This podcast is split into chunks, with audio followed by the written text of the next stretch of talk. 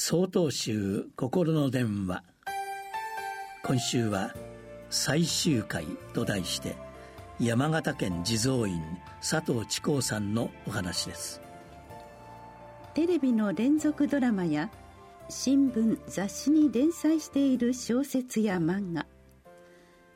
ハラハラドキドキする展開やそうだったのかと思わせる出来事にまさかの展開。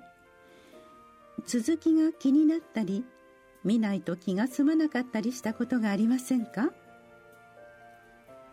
物語の主人公にはいろいろな人物がいて年齢や職業舞台となる場所も様々です。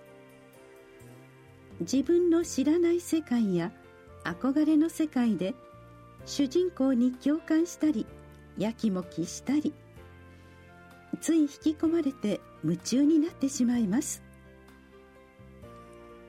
しかしそうしたどんな物語よりも複雑で先の見えない物語があるのです。それは私たち一人一人の人生です。私たちは人生という物語を生きる代役が効かないただ一人の主人公なのです。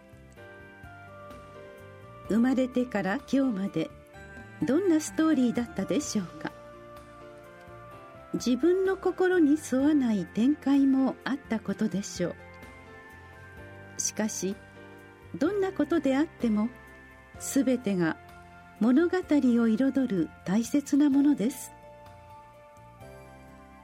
そして何より重要なことはこの物語が必ず最終回を迎えるということです。私たちは朝起きて一日を始める時あるいは眠りにつく時今日が最終回だと思っているでしょうか。ほとんどの人がそうとは思ってはいません。けれども主人公が気づく気づかないにかかわらず最終回はやってきます。まだやっていないことがあっても言おうと思っていたことがあってもいつかと思っていたことがあっても幕は降りるのです。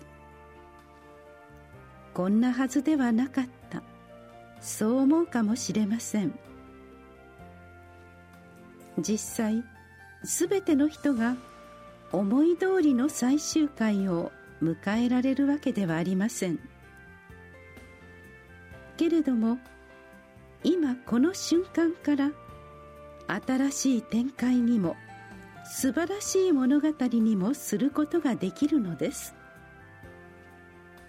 この物語を見つめるもう一人の自分が良い物語だった。と思えるようにそれができるのは主人公だけ。他ならぬ自分自身だけなのです。9月20日よりお話が変わります。